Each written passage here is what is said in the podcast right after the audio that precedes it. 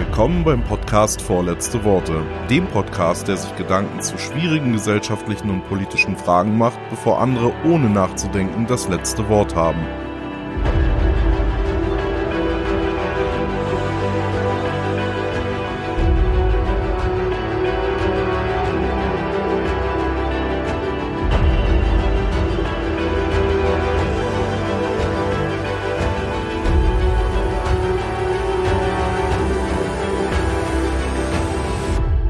Heute geht es um die Corona-Pandemie. Im Moment redet ja jeder drüber, aber keine Sorge, ich will euch hier nicht unendlich mit Zahlen und Fakten nerven. Ich werde am Anfang einen kurzen Überblick geben und ansonsten mir eher anschauen, was das mit uns als Gesellschaft macht, denn im Moment tun sich da mehr als nur ein paar Abgründe auf.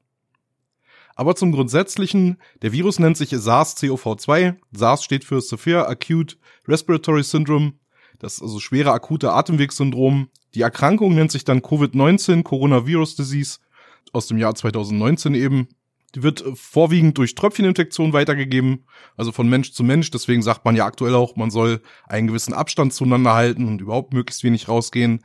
Das Ganze kann bis zu zwei Wochen symptomfrei bleiben, was die Ansteckungsproblematik natürlich erheblich verschärft. Im Durchschnitt zeigt man so nach fünf Tagen die ersten Symptome.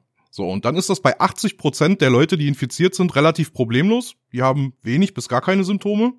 15 Prozent haben schwere Symptome. Das ist dann wohl so die klassische Lungenentzündung, wo man dann zu Hause flach liegt mit Fieber. Und 5 Prozent müssen intensivmedizinisch betreut werden.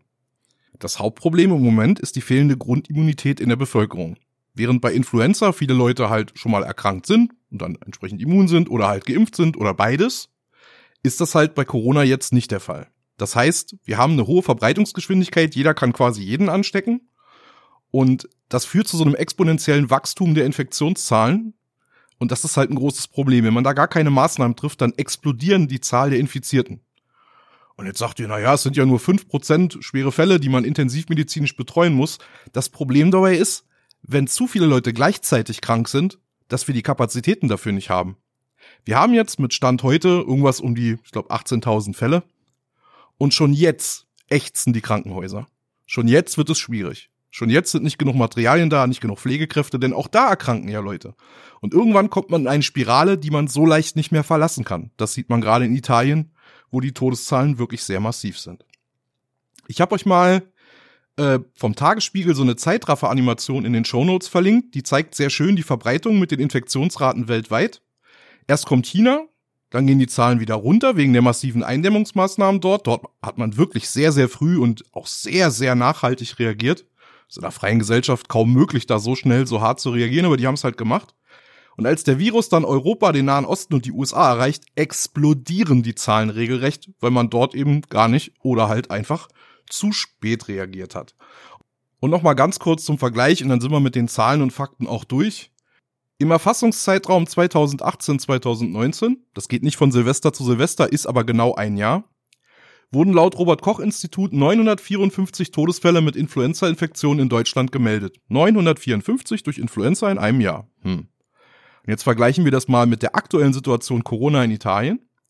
Dort vermeldete man am 18.03., also vor ein paar Tagen, für den Zeitraum von 24 Stunden 475 Tote mit SARS-CoV-2-Infektionen.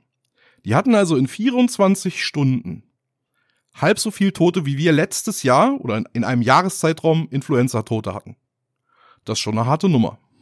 Man wird da nicht mal mehr der Leichenmenge her. Also nicht mal das klappt mehr. Das Gesundheitssystem ist komplett zusammengebrochen. An dieser Stelle auch mal schöne Grüße an den Dr. Wordak. Sie haben recht, ist eine ganz normale Grippesaison. Was bilden wir uns da alle ein? Blanke Hysterie. Ja, das ist halt das Problem, wenn das Gesundheitssystem mal zusammengebrochen ist dass die normalen Probleme ja nicht aufhören. Es haben immer noch Leute einen Herzinfarkt, es haben immer noch Leute schwere Autounfälle und, und, und. Und wenn das Gesundheitssystem erstmal überfordert ist mit dieser Corona-Krise, dann sterben auch in anderen Bereichen mehr Leute, weil wichtige Operationen nicht durchgeführt werden können, weil Rettungskräfte nicht schnell genug da sind, einfach weil die Kapazitäten komplett überfordert sind. Und das sieht man gerade sehr schön an Italien, schön, also ihr wisst, was ich meine, oder am Iran. Wir sehen aber auch, dass zum Beispiel die Maßnahmen in China sehr gut funktioniert haben, weswegen ich große Verständnisschwierigkeiten dabei habe, wenn jemand meint, das wäre Panikmache. Denn wir reden hier nicht von theoretischen Erwägungen. Wir können doch ganz einfach vergleichen. Wir gucken nach China, harte Maßnahmen, Infektionen gehen runter, weniger Tote. Die haben, ich glaube, seit heute sogar keine Neuinfektion. Wir gucken nach Italien, zu spät reagiert, oder Iran gar nicht reagiert, und da stapeln sich eben Leichenberge auf. Ich weiß nicht, was man da noch theoretisch erwägen muss. Wir haben es ja praktisch ganz direkt vor Augen eigentlich. So, das soll es an der Stelle auch mit eher langatmigen Fakten, Daten, Zahlen auch mal gewesen sein oder zum Grundsätzlichen. Ich würde mal meinen, das wird an anderer Stelle auch ausreichend und ausführlich diskutiert. Hier soll es ja um Politik und Gesellschaft gehen und deswegen würde ich gerne mal einfach aufführen, was ich glaube, was bestimmte Protagonisten gerade aus dieser Krise lernen. Die Weltgesundheitsorganisation, die WHO, lernt, sie kann nicht unbegrenzt die Leute im Auftrag der Pharmaindustrie verarschen, denn nun glaubt ihr kaum noch jemand. Sie ist wie der Junge, der immer Wölfe, Wölfe schreit. Und jetzt, wo der Wolf wirklich da ist, will niemand mehr zuhören. Die Medien lernen, das Aufplustern von Banalitäten zu Sensationsmeldungen hat dafür gesorgt, dass kaum noch jemand wichtige von unwichtigen Meldungen unterscheiden kann. Auch echte Probleme sind für viele nur wieder eine weitere Sau, die durchs Dorf getrieben wird. Und sie lernen auch, Vertrauen muss man sich verdienen. Das bekommt man nicht geschenkt. Es gibt ja Gründe dafür, warum die Leute die Medien heute anders wahrnehmen als noch vor 10 oder 15 Jahren. Und vieles davon ist halt auch einfach, ganz banal gesagt, selbst schuld. Die Politik lernt im Moment eine Menge Dinge. Fangen wir mal an. Nicht Banken sind im Zweifel systemrelevant, sondern vor allen Dingen Pflegekräfte, Mediziner, Angehörige von Behörden und Organisationen mit Sicherheitsaufgaben und alle Beteiligten der Logistikkette von Versorgungsgütern des Grundbedarfs bis runter zum einzelnen Kassierer bzw. der einzelnen Kassiererin im Supermarkt. Die Politik lernt auch, den Wehrdienst inklusive Zivildienst abzuschaffen, war eine dumme Idee. Was sie noch lernt ist, Krankenhäuser schließen zu wollen, war eine unfassbar dumme Idee.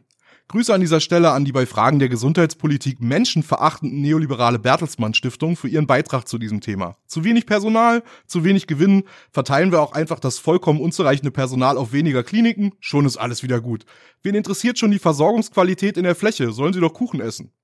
Aber auch ein persönliches Danke zum Beispiel an Herrn Lauterbach, Herrn Spahn, Herrn Söder oder Frau Merkel, die das auch für eine tolle Idee hielten. Ausreichend Ärzte und Pflegekräfte zu bekommen, erfordert gezielte Investitionen und nicht nur warme Worte.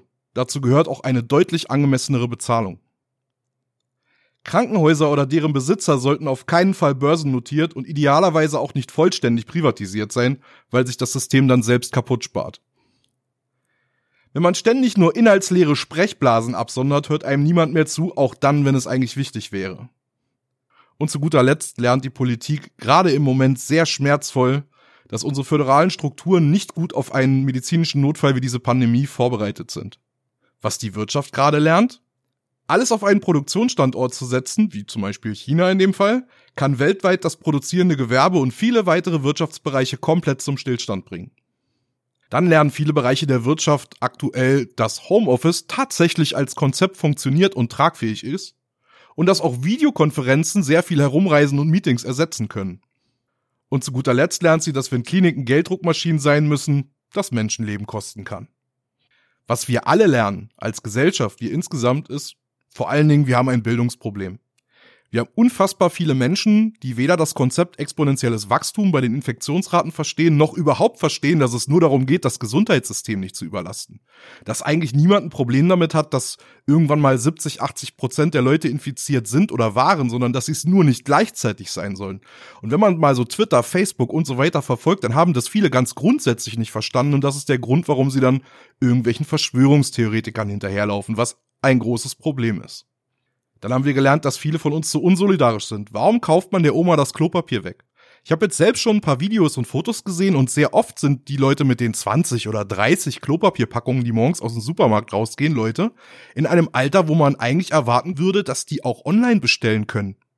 Weil es ist ja möglich. Und ich rede jetzt nicht von irgendwelchen absurden Ebay-Preisen, sondern ganz normale Preise. Und wenn ihr dann meint, ihr braucht 30, 40, 50 12er Packungen Klopapier, dann bestellt's doch online.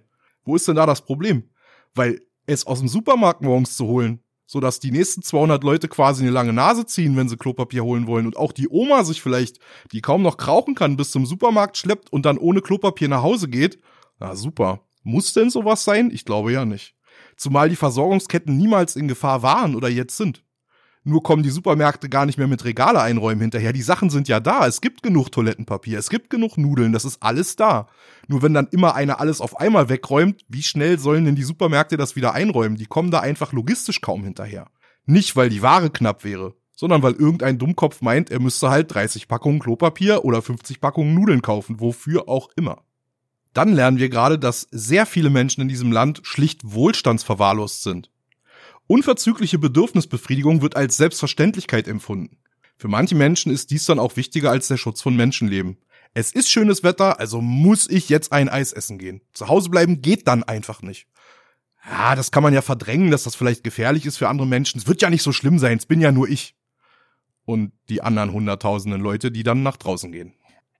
Wir lernen auch gerade, dass der Vertrauensverlust in Regierungen, Behörden und Medien, ich habe es ja vorhin auch schon im Einzelnen von der anderen Seite aus angesprochen, ein vielleicht größeres Problem ist, als wir gedacht haben. Und das ist nicht nur den Leuten und dem Zeitgeist geschuldet, sondern halt in vielen Fällen hausgemacht und das sind viele Baustellen, wo wir halt ran müssen. Und zu guter Letzt, und das ist das, was mich persönlich auch mehr aufregt als gut für mich ist, einfach alles, wirklich alles, auch die Corona-Krise wird ideologisch instrumentalisiert, gerne auch sehr geschmacklos. Für die Rechten geht es um den großen Bevölkerungstausch oder irgendein Blabla mit Soros. Für die Linken zeigt sich das Versagen des Kapitalismus, weil doch tatsächlich nicht 80 Millionen Artenschutzmasken im Keller bereitgelegen haben. Und die Islamisten fühlen sich darin bestätigt, westlichen Huren noch nie die Hand gegeben zu haben. Der Koran hat's ja schon immer besser gewusst. Ja, ganz viele Baustellen. Viele waren vielleicht nicht so sehr im Fokus, wie sie es hätten sein müssen. Insbesondere der Zustand unseres Gesundheitssystems und die Frage der Wehrpflicht und des Zivildienstes auch. Etwas, was vielleicht zu wenig diskutiert wird. Und für manche ist das halt auch die erste Krise in ihrem Leben überhaupt. Wir haben junge Menschen, die in kompletten Wohlstand und Sicherheit aufgewachsen sind, was gut ist, was eine tolle Sache ist aber die mit der Situation halt schwer umgehen können, weil die Risikowahrnehmung da einfach ein bisschen schief ist. Ich muss gestehen, ich weiß auch nicht, wie man da das Problembewusstsein erhöhen könnte. Aber da müssen wir drüber sprechen, viel mehr drüber sprechen, wie wir solidarisch gemeinsam mit solchen Dingen umgehen können. Weil so wie es jetzt läuft, kann ja auch nicht ideal sein. Wir haben da eine breite Front an Medien, Regierungen, Forschern, die uns sagen, bleibt zu Hause, damit sich nicht zu viele Leute gleichzeitig infizieren. Und dann haben wir jetzt eine große Gruppe Leute, die das entweder ignorieren oder irgendwie ausblenden, dass das problematisch ist, dass man auch ohne Symptome zu zeigen halt ansteckend sein könnte. Und damit viele Menschen, also gerade Risikopatienten, ältere Leute, Vorgeschädigte, in Lebensgefahr bringen tatsächlich. Oder sogar Leute, die laut herumschreien, das sind meine Freiheitsrechte, das sind meine Freiheitsrechte. Aber gerade diese Leute, gerade die, die jetzt schreien, oh meine Freiheitsrechte, ich möchte aber jetzt unbedingt mit 100 anderen in der Eisdiele sitzen oder im Park grillen, Gerade die sind es, die dafür sorgen, dass die Maßnahmen staatlicherseits immer härter werden müssen. Denn der Staat hat da gar nicht die Wahl. Es ist nicht so, dass sich unsere Regierung da gerade groß vordrängelt und sagt, wir wollen jetzt aber unbedingt harte Maßnahmen. Tatsächlich sind die mit vielen Dingen eigentlich sogar ein bisschen zu spät dran. Vieles hätte man viel früher machen müssen. Und auch heute fehlt es noch an vielen Maßnahmen. Aber gerade die Leute, die jetzt Freiheitsrechte, Freiheitsrechte schreien, sind die, die dafür sorgen, dass die gerade immer weniger werden in der Krise. Denn eine Ausgangssperre ist auch zum heutigen Zeitpunkt schon absolut absehbar, weil es zu viele Menschen sind, die einfach schrecklich uneinsichtig sind bei dem Thema. Und wenn man so viele Menschenleben in Gefahr bringt, und es geht um sehr viele Menschenleben, wie gesagt, schaut in die Länder, wo man zu spät reagiert hat. Es ist keine theoretische Erwägung. Wir sehen doch, was passiert, wenn wir das verpennen. Und das dürfen wir einfach nicht. So viele Tote sind einfach nicht akzeptabel. Ich hoffe, dass sich das Thema nicht so lang zieht und so weiter dramatisiert, dass ich noch eine Folge zu Corona machen muss. Ich hoffe, ich habe euch ein paar Denkanstöße geben können. Wenn ihr was dazu zu sagen habt, haut's in die Kommentare auf vorletzteworte.de oder kommentiert bei iTunes. Ihr könnt mich auch direkt anschreiben an simon at vorletzteworte.de oder ihr meldet euch auf Twitter at zippuzip mit Z und jeweils Doppel P. Und wer gerne live mit mir diskutieren möchte, schaut in meine Late-Night-Sendung bei Twitch rein unter www.alles-andere.tv mit einer kostenlosen Anmeldung bei Twitch und einem Klick aufs Herz rechts oben werdet ihr dann jeweils benachrichtigt, wenn ich dort live gehe. Ansonsten wünsche ich euch einen trotz der Krise schönen und erkenntnisreichen Tag.